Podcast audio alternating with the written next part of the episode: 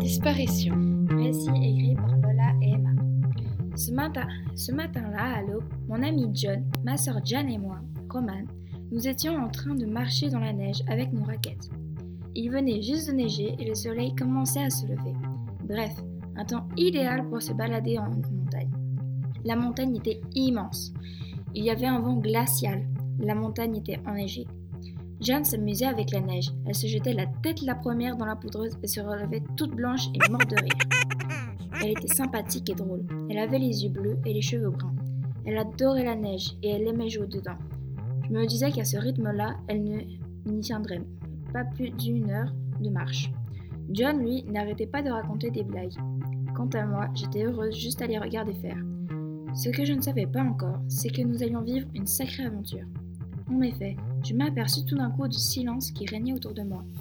Où était-il passé? Je commençais à m'inquiéter. Je courus dans tous les sens en hurlant leur prénom. Jeanne Jeanne Tout d'un coup, Jeanne réapparut. Oh, salut Roman. Tu me cherchais? Moi, je cherche John. Je ne sais pas où il, s'est- où il est passé. Et comme il n'est pas avec toi, je commence à m'inquiéter un peu. Alors nous décidâmes de le chercher. La forêt était dense et sombre avec de grands arbres noirs. Jeanne et moi marchions dans la neige en appelant John, mais il était introuvable. Soudain, Jeanne poussa un hurlement. Là Cria-t-elle. Le buisson Il bouge Nous nous tournâmes lentement vers le buisson. Quelque chose sortit du buisson, mais ce n'était pas John, c'était un rat.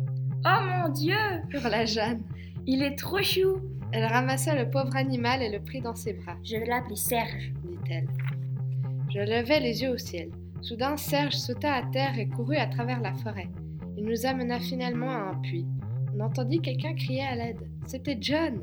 Il nous fallut trois heures et demie pour le sortir de là et il ne voulut plus jamais faire de raquettes. Jeanne, quant à elle, garda Serge comme animal de compagnie. Fin.